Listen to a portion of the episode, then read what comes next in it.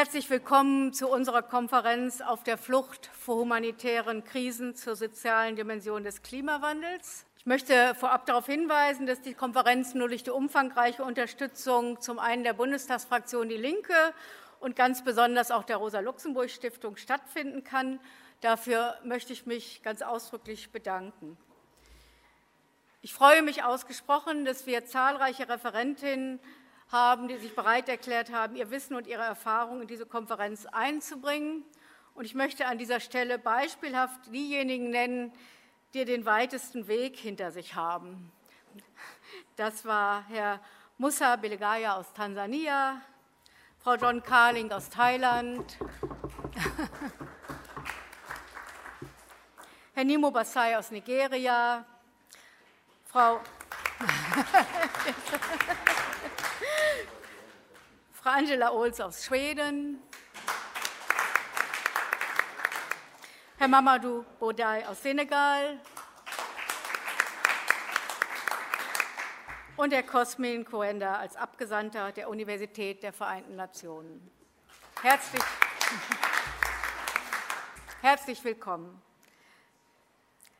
All diejenigen, die ich jetzt nicht genannt habe, mögen dies entschuldigen. Wir werden alle Referentinnen in entsprechenden Panels oder Workshops noch vorstellen, und dann könnt ihr ja auch mit ihnen in die Diskussion kommen.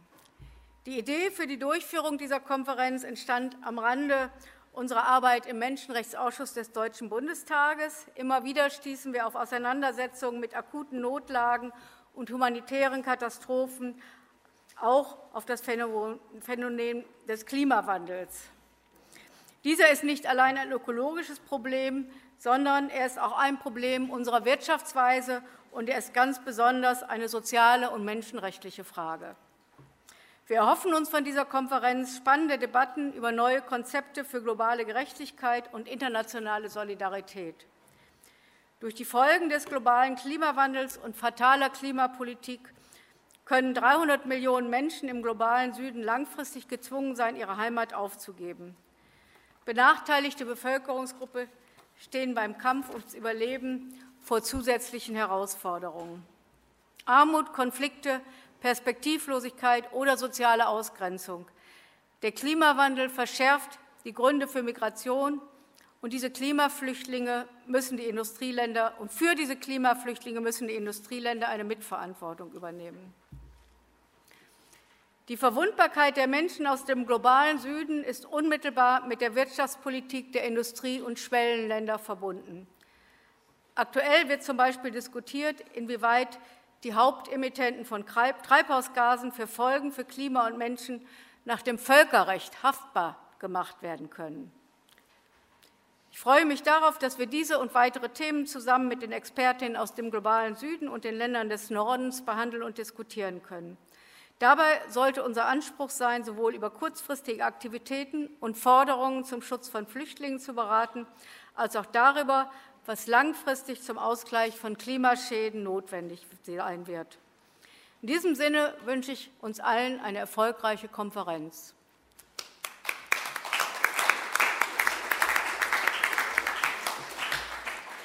Und äh, dann möchte ich neben mir begrüßen Dagmar Enkelmann, die Vorsitzende der Rosa-Luxemburg-Stiftung, äh, ja, die auch noch einiges zum Sinn und Zweck dieser Konferenz sagen wird. Ganz herzlichen Dank. Dann möchte ich Sie ganz alle, äh, ganz, äh, alle ganz herzlich als Vorsitzende der Rosa-Luxemburg-Stiftung hier zu unserer gemeinsamen Konferenz äh, begrüßen.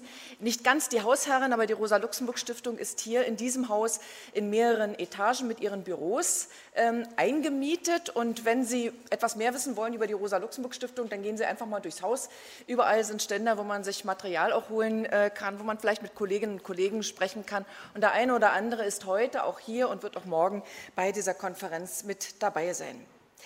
Ja, in der öffentlichen Wahrnehmung ist, wird Klimawandel oft einseitig verbunden mit globaler Erwärmung, mit dem Abschmelzen der Pole, mit dem Anstieg der Meeresspiegel, der Verschiebung von Klimazonen, dem Auftreten von Wetterextremen, naja, sowas wie wir jetzt gegenwärtig hier zum Beispiel erleben, oder aber auch dem Verlust der biologischen äh, Vielfalt. Die Folgen von Klimawandel sind tatsächlich sichtbar, sie sind messbar. Und äh, ich denke auch, was die Ursachen des Klimawandels anbetrifft, sind sie ausgemacht und kaum noch ernsthaft äh, bestritten. Das ungebremste Wachstum im Interesse von Maximalprofiten äh, und aktuell der Verzicht auf die Klimaabgabe durch die Bundesregierung. Hier ist, finde ich, der beste oder eher ein schlechter äh, Beweis dafür, dass es in allererster Linie um Profite geht und denen alles geopfert wird, letzten Endes auch das Klima geopfert wird. Oder nehmen wir die Zunahme von Schadstoffbelastung durch zum Beispiel das Setzen auf fossile Energieträger, der Raubbau an der Natur, äh, durch das Abholzen riesiger Waldflächen, der Verlust äh, dadurch von CO2-Speichern. Oder nehmen wir auch nur das Thema Massentierhaltung, das heißt der Anstieg der Methanbelastung in der Umwelt. Ganz klar ist eins, Klimawandel ist Menschenwerk. Und besondere Verantwortung tragen die Industrieländer und zunehmend auch die die Schwellenländer. Und die ärmsten Länder sind am stärksten von den Folgen des Klimawandels betroffen. Viel zu wenig noch im öffentlichen Blick sind tatsächlich die sozialen äh, Folgen des Klimawandels. Deswegen bin ich sehr dankbar.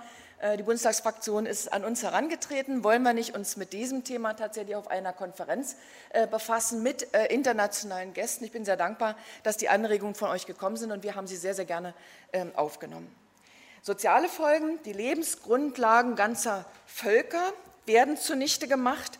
Hunger, Durst, Armut in der Welt haben ihre Ursachen, nicht zuletzt auch in dem Klimawandel. Krankheiten breiten sich aus, vieles andere mehr, über das auf dieser Konferenz auch zu, spre zu sprechen sein wird. Es gab einen Aufschrei, als 2006 äh, der Berater der britischen Regierung Nicholas Stern die Folgen des Klimawandels für, wirtschaftliche und soziale, für das wirtschaftliche und soziale Leben mit dem der Weltkriege verglichen hat. Ich finde, man muss sogar noch weitergehen. Der Klimawandel wird zu einer Gefahr für den Weltfrieden. Und schon heute gibt es regional Kriege in der Welt um Rohstoffe, um den Zugang zum Wasser, zu fruchtbaren Böden und anderes mehr. Und Klimawandel, darauf hat Inge Höger schon hingewiesen und das ist einer der Schwerpunkte unserer Konferenz. Klimawandel wird zunehmend tatsächlich zur Fluchtursache. Bis jetzt aber als Fluchtgrund politisch nicht akzeptiert.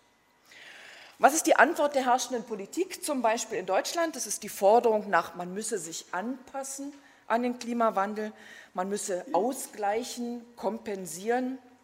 Und mit Blick, und mit Blick auf die Flüchtlinge ist es eher die Abschottung, das Abschieben von Flüchtlingen, die nicht hierher gehören, oder Frontex.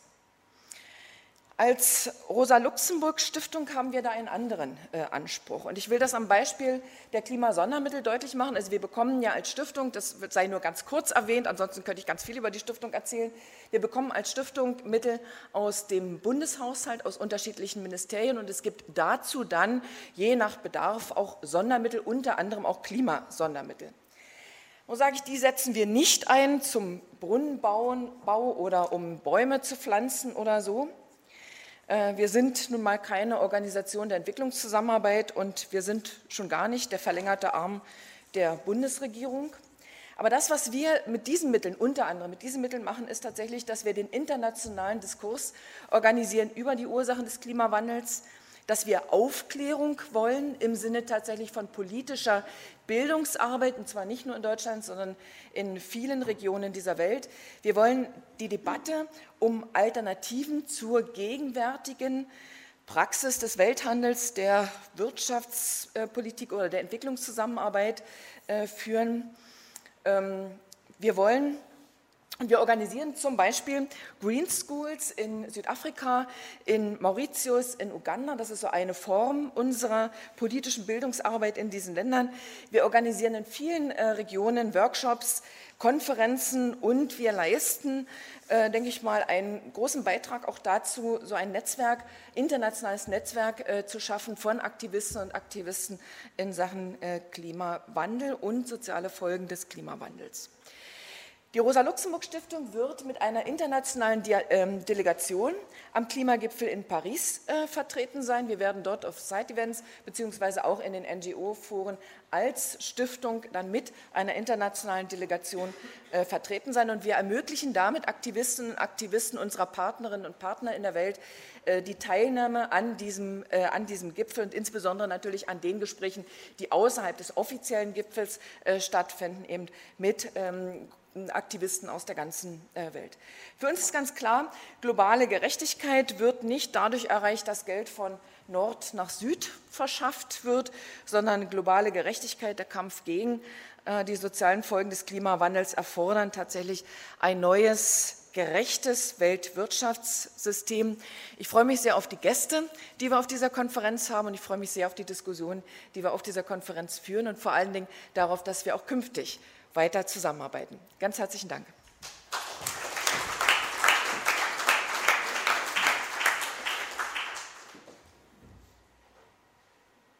Ja, als nächstes wird der stellvertretende Fraktionsvorsitzende Dietmar Bartsch äh, uns einiges äh, zum Klimawandel und Klimagerechtigkeit sagen.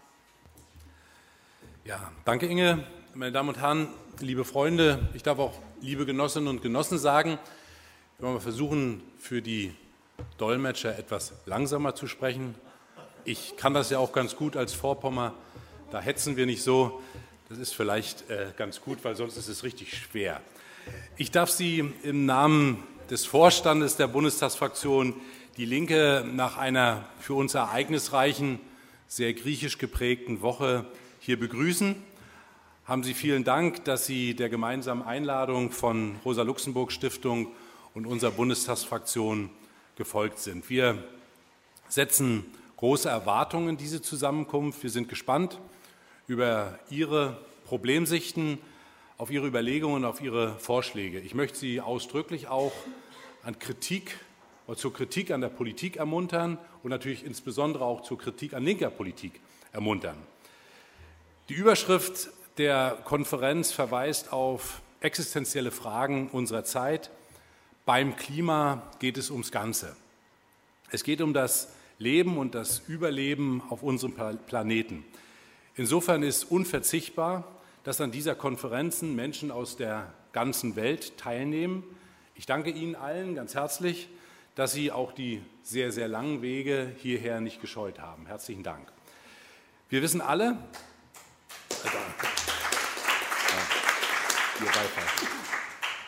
wir alle wissen, dass Klimapolitik einen ganzheitlichen Ansatz verlangt. Sie wird letztlich nur dann erfolgreich sein, wenn es deutlichere Fortschritte hin zu sozialer Gerechtigkeit gibt. Wenn es gelingt, innerstaatliche und internationale Konflikte friedlich zu lösen, wenn demokratische Teilhabe und Mitbestimmung in allen Bereichen gewährleistet sind. Elementare Lebensbedingungen wie Nahrung, Trinkwasser und saubere Luft zählen, müssen verletzlich, verlässlich geschützt und dauerhaft gesichert werden. Alle diese Lebensmittel dürfen dem Profitstreben nicht unterliegen. Es ist scheinbar ein ganz trivialer Satz, aber er ist die Voraussetzung für die Bewältigung der gewaltigen Anforderungen, vor denen wir stehen. Aber nach wie vor, weil der Profit dominiert, sind Hunderttausende, Millionen auf der Flucht, um das nackte Leben zu retten. Ich hatte unlängst die Gelegenheit, in einem Flüchtlingslager in Jordanien, in dem größten, 85.000 Flüchtlinge, das zu erleben. Wer es selbst erlebt hat, kriegt dort einen ganz anderen Zugang. Klimaflüchtlinge gehören dazu. Die Europäische Union jedoch, die bekämpft Flüchtlinge statt Fluchtursachen. Der Norden darf nicht länger zu Lasten des Südens leben. Wir dürfen nicht tatenlos zusehen, dass ganze Landstriche veröden oder gänzlich von der Erde verschwinden. Millionen Menschen sind davon bedroht. Die schlichte Wahrheit ist, Dagmar Enkelmann hat es gesagt, der Klimawandel ist so von den Menschen gemacht, wobei die Verursacher am wenigsten unter den fatalen Folgen leiden. Freihandelsabkommen, aktuell TTIP, CETA, bedrohen soziale und ökologische Standards. Sie sind ein Angriff auf die Demokratie und auf die Umwelt. Die Linke kämpft deshalb, so steht es in unserem Parteiprogramm, für einen sozial-ökologischen Umbau in Richtung eines nachhaltigen, ressourcensparenden und umweltbewahrenden Wirtschaften und des Lebens. Wir brauchen eine regulierte, nachhaltige Entwicklung in Verbindung mit mehr sozialer Gerechtigkeit.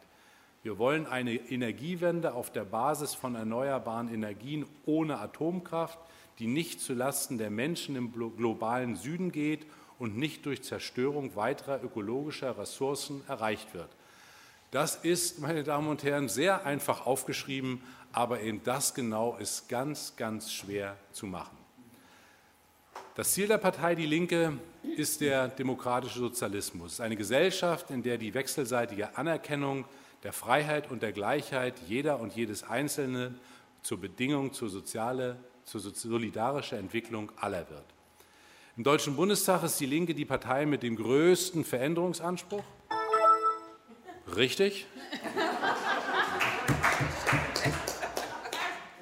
Sie ist Oppositionspartei.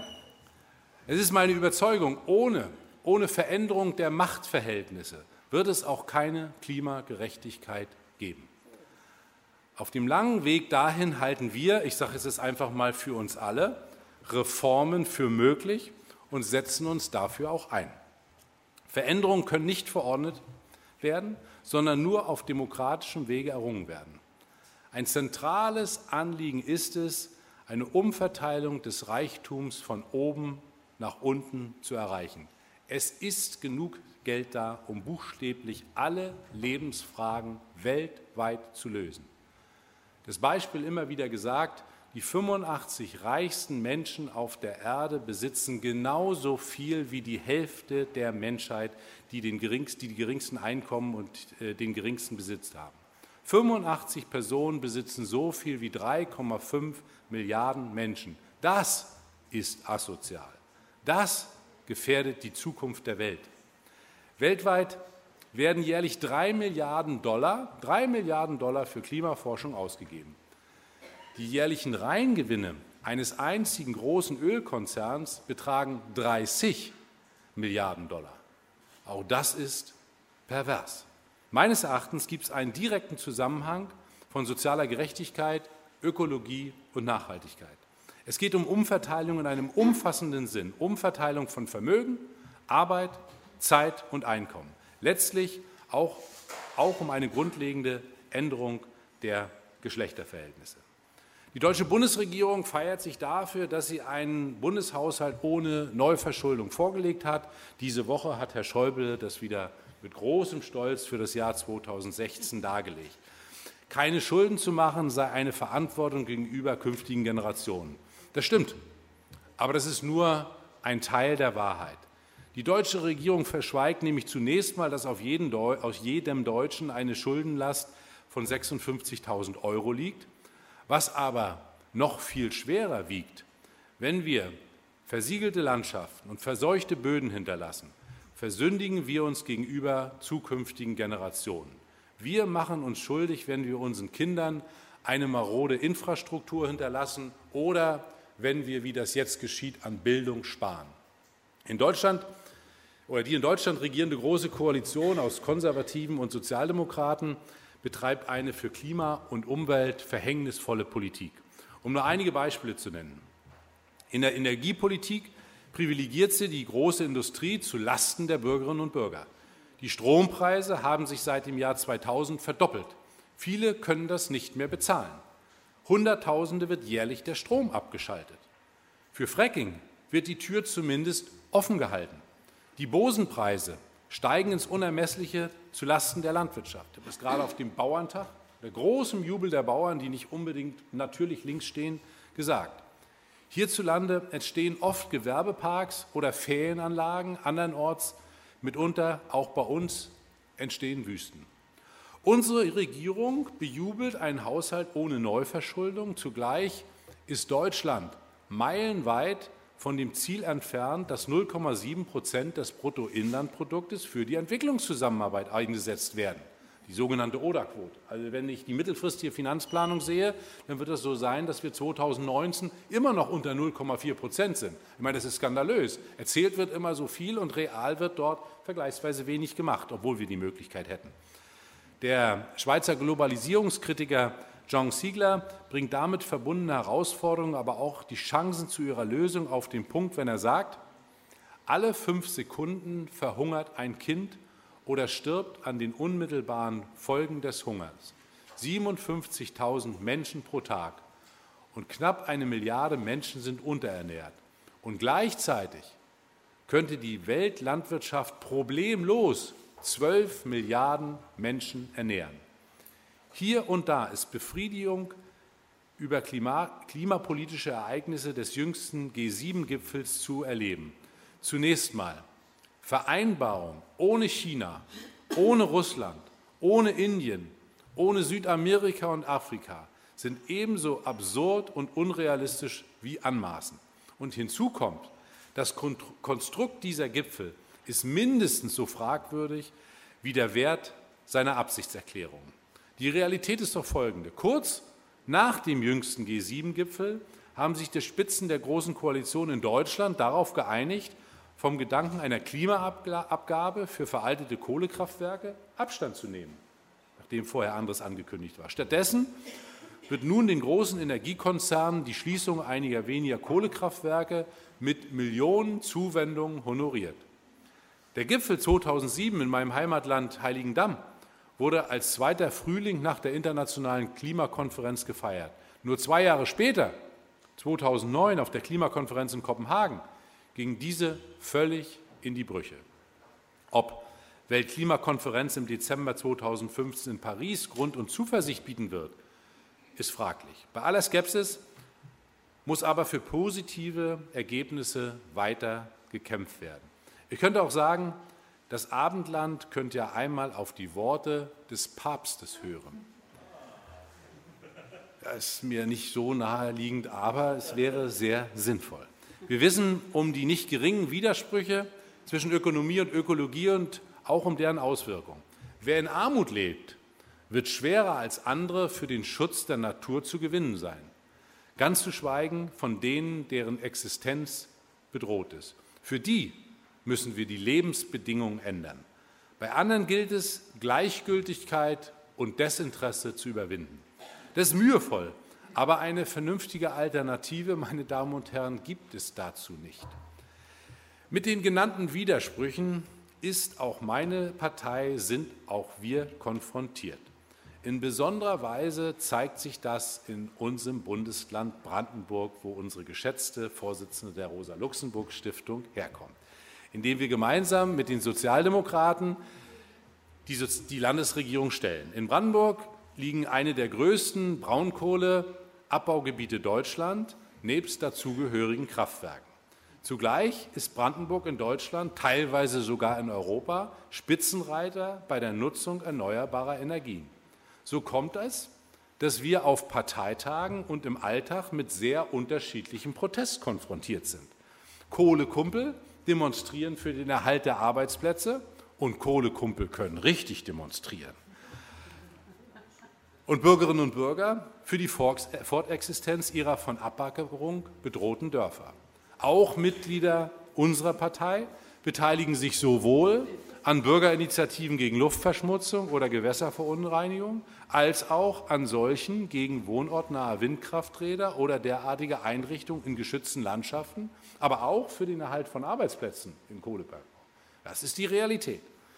Wir müssen die Sorgen der Menschen ernst nehmen, und zwar alle diese Sorgen, und damit einen Umgang finden, was auch, wie hier meine beiden Genossinnen aus der Bundestagsfraktion wissen und Eva natürlich noch viel mehr, auch bei uns in der Bundestagsfraktion und alle, äh, sich hin und wieder widerspiegelt.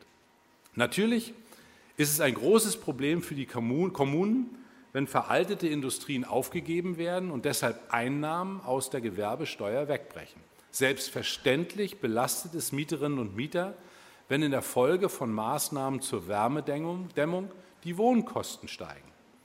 Alternative Konzepte sind folglich ebenso unerlässlich wie das Ringen um neue Einsichten. Klimagerechtigkeit ist ein weltpolitisches Thema, mit dem wir es jeden Tag vor unserer Haustür zu tun haben. Der deutsche Soziologe Max Weber sagte, die Politik bedeutet ein starkes, langsames Bohren von harten Brettern mit Leidenschaft und Augenmaß zugleich. Helfen Sie uns mit Ihrem Sachverstand und Ihrem Enthusiasmus, dass das auch in der Klimapolitik erfolgreich getan wird. Herzlichen Dank.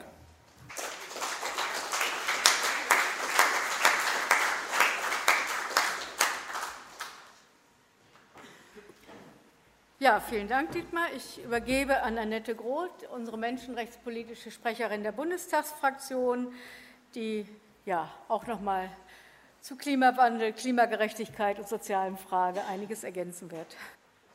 Danke schön. Also bevor ich starte, möchte ich doch noch eine äh, Dame aus Brüssel begrüßen, die eben vergessen worden ist, Doris Peschke von der Ökumenischen äh, Kommission für Migration.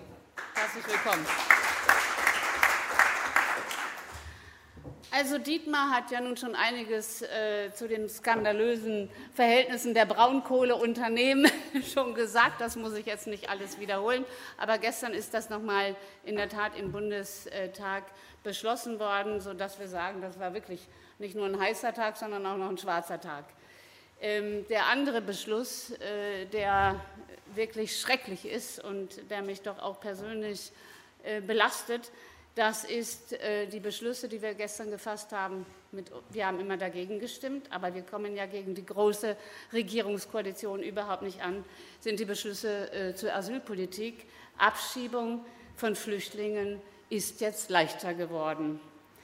Und äh, wenn Bundesinnenminister de Maizière argumentiert, es müsse klarer unterschieden werden zwischen denjenigen, die Anspruch auf Schutz in Deutschland haben und denjenigen, für die das nicht gelte, dann ist das doch wirklich ein Skandal und mehr als zynisch.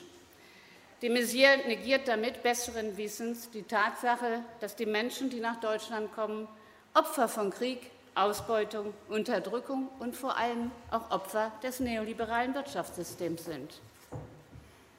Die weltweite Entwicklung der Klimaveränderung ist mehr als problematisch. Es wurde ja schon angedeutet und ich habe einfach mal ein paar Beispiele. Im November 2005 entschied die Regierung von Papua-Neuguinea, ein Staat im Pazifik, die Einwohnerinnen und Einwohner der Carteret-Inseln zu evakuieren. Das ist zehn, vor zehn Jahren gewesen. Damit gab die Regierung ihren jahrzehntelangen Kampf gegen die steigenden Fluten im Südpazifik auf. Die 980 Einwohnerinnen und Einwohner wurden auf eine 100 Kilometer entfernte Inselgruppe umgesiedelt. Sie waren die ersten Menschen, die staatlicherseits offiziell als Klimaflüchtlinge bezeichnet wurden. Durch die zunehmenden Salzwasserüberschwemmungen wurden die Böden unfruchtbar, Häuser wurden überschwemmt und damit auch unbewohnbar. Auf den Inseln in den kleinen Pazifikstaaten wissen die Menschen, dass es nicht mehr darum geht, ob sie ihre Heimat verlassen müssen, sondern die Frage ist, wie lange können sie da noch wohnen, wo sie aufgewachsen sind. Für die Inselstaaten droht ein totaler Territoriums, äh, Territoriumsverlust. Hier wird sich in Zukunft die Frage stellen, ob der Staat dann überhaupt noch völkerrechtlich bestehen bleibt. Wo siedelt sich die betroffene äh, Bevölkerung an? Wer nimmt die Migranten und Migrantinnen auf und gewährt ihnen Schutz? Besteht ein Territorium ohne Staat in seiner Rechtsform weiter? Behält der Staat das Recht auf seine Hoheitsgewässer, etwa für die Fischerei? Wissenschaftliche Studien gehen davon aus, dass der Meeresspiegel in diesem Jahrhundert um bis zu einen Meter ansteigen könnte. Fast zwei Drittel aller Menschen weltweit leben nur 100 Kilometer von einer Küste entfernt. 30 der 50 größten Megacities liegen am Meer. Es besteht die Gefahr, dass allein durch den ansteigenden Meeresspiegel bis zu fast 650 Millionen Menschen gezwungen werden könnten, ihre angestammten Wohnregionen zu verlassen. Liebe Freundinnen und Freunde, ich werde jetzt auch den Papst äh, bemühen. Er ist doch wirklich ein, ein richtiges, was zum Anfassen, sage ich. Mit das nicht, das nicht. Doch, auch zum Anfassen. Ich würde ihn auch gerne mal anfassen, muss ich sagen. Okay. Nein, aber, oder begrifflich gesagt. Nein, aber er hat ja nun eine, äh, weithin bekannt, äh, eine Umweltenzyklika vor ja, kürzlich rausgebracht, Laudatio Si, und äh, hat die aktuelle äh, Situation mit folgenden Worten beschrieben. Zitat, die soziale Ungerechtigkeit geht nicht nur Einzelne an, sondern ganze Länder und zwingt dazu, an eine Ethik der internationalen Beziehungen zu denken. Denn es gibt eine wirkliche ökologische Schuld, besonders zwischen dem Norden und dem Süden. Weiter. Wir stellen fest, dass es häufig multinationale Unternehmen sind, die so handeln und hier tun, was ihnen in den entwickelten Ländern bzw. in der sogenannten Ersten Welt nicht erlaubt ist. Zitat Ende.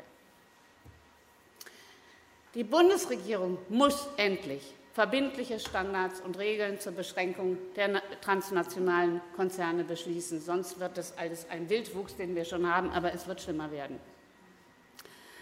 Zwei Jahrzehnte Klimaverhandlungen haben keinen wirklichen Durchbruch gebracht. Die ursprünglichen unverbindlichen Klimaziele wurden noch einmal deutlich gelockert. Ziel müsste eine durchschnittliche Treibhausgasemission pro Kopf und Jahr von weniger als zwei Tonnen sein. Durch die wachstumsfixierte Wirtschaftsideologie lag die durchschnittliche Pro-Kopf-Produktion von Treibhausgasemissionen im Jahr 2013 jedoch bei etwa 11,5 Tonnen Kohlendioxid-Äquivalenten. Wie du hast es gesagt, ob da nun ein durch, wirklicher Durchbruch im November in Paris erzielt wird, ich glaube da auch nicht so dran, man kann es ja aber hoffen. Im, der UN-Klimagipfel in Kopenhagen, immerhin auch schon vor sechs Jahren, da haben alle gesagt, dass eine Erderwärmung von über zwei Grad Celsius zu einem bedrohlichen Klimawandel führen werde. Sie erkannten damals in ihren Analysen den Klimawandel als eine der größten Herausforderungen der Menschheit an und sahen gefährliche, von Menschen verursachte Störungen des Klimas voraus. In ihren Sonntagsreden forderten sie zwar eine Bekämpfung der Ursachen, zogen jedoch daraus überhaupt gar keine Konsequenzen. Naomi Klein, die vor einiger Zeit so ein dickes Buch veröffentlicht hat, Die Entscheidung Kapitalismus äh, versus Klima, er weist darauf hin, dass Studien der Weltbank, Studien von PricewaterhouseCoopers oder der Internationalen Energieagentur davon ausgehen, dass bei der derzeitigen Klimapolitik mit einem Temperaturanstieg von 4 bis 6 Grad gerechnet werden muss. Also zwei, von 2 Grad redet man gar nicht mehr und das ist natürlich ziemlich bedrohlich. Vor 20 Jahren, Mitte der 80er, 90, 80er Jahre, hat immerhin das Umweltprogramm der Vereinten Nationen, UNEP, auf das wachsende Flüchtlingsproblem infolge sich wandelnder Klimaveränderungen hingewiesen. In Kapitel 12 der 1992 in Rio verabschiedeten Agenda 21 wurde der Begriff Umweltflüchtlinge ausdrücklich verwendet. Trotzdem sind immer noch die sozialen Folgen des Klimawandels ein Randthema und das wollen wir ja mit dieser Konferenz ändern. Wasser ist eine der wertvollsten Ressourcen. Ohne Wasser ist menschliches Leben nicht möglich. Aber mehr als 700 Millionen Menschen haben keinen Zugang zu sauberem Trinkwasser. Spätestens im Jahr 2030, das ist in 15 Jahren, wird die Nachfrage nach sauberem Süßwasser das Angebot um etwa 40 Prozent übersteigen. Sao Paulo und Rio de Janeiro sitzen infolge der Abholzung im Amazonas und des ungebremsten Wasserverbrauchs schon jetzt fast auf dem Trocknen.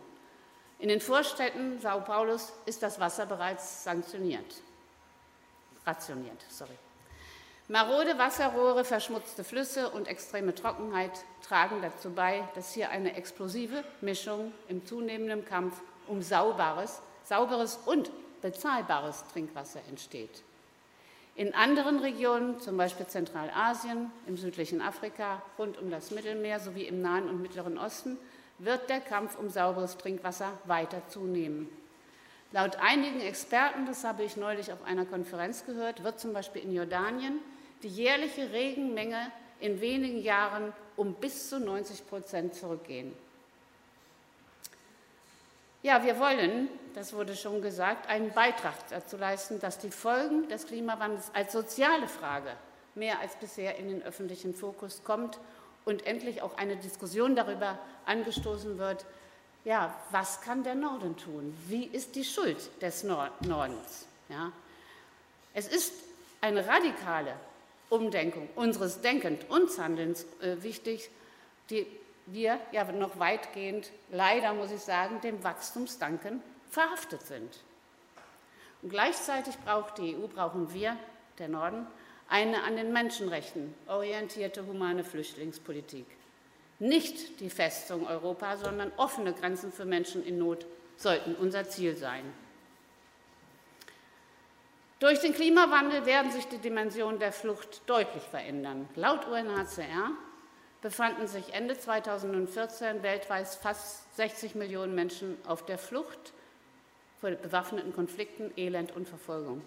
Fast zwei Drittel aller Geflüchteten bleiben als Binnenflüchtlinge in den eigenen Ländern und fliegen in die Nachbarländer. Die größten Flüchtlingsbevölkerungen der Welt lebten Ende letzten Jahres in der Türkei, Pakistan, Libanon, im Iran und in Äthiopien. Also das heißt, ein Großteil der Flüchtlinge wird von den äh, Ländern des globalen Südens auf, aufgenommen und versorgt. Wir dagegen schotten uns immer weiter ab. Die Linke fordert eine Neuorientierung in der Flüchtlings- und Migrationspolitik. Klimaflüchtlinge müssen einen Rechtsanspruch auf menschenwürdige Behandlung er erhalten. Ihnen muss das Recht auf gesunde Ernährung und angemessene Unterkunft sowie Bildung, Gesundheit und das Recht auf Arbeit gewährt werden. In der internationalen Rechtsprechung müssen Mechanismen entwickelt werden, damit Betroffene des Klimawandels Ansprüche auf Schutz und Unterstützung geltend machen können. Sie müssen Kompensationsleistungen einfordern können, wenn sie ihr Land und ihr Eigentum durch die Folgen des Klimawandels verlieren. Wenn die globalen Eliten allerdings weiter den Prinzipien des sogenannten Washington Konsens folgen, das heißt Privatisierung öffentlicher Güter, totale Mobilität, Mobilität und Entstaatlichung, habe ich in der Tat wenig Hoffnung. Wenn die Freihandelsabkommen, du hast es schon gesagt, TISA, CETA und TTIP verabschiedet werden, wird der Traum der Neoliberalen Realität. Stateless Global Governance, globale Steuerung ganz ohne Staat. Die Konzerne erteilen den Regierungen Befehle und werden gegen die Gesetze klagen, die ihre Arbeit einschränken. Von daher ist der Kampf ähm, gegen diese Freihandelsabkommen für uns alle unglaublich wichtig. International müssen Regionen, die besonders von den Folgen des Klimawandels betroffen sind, finanzielle und logistische äh, Unterstützung erhalten.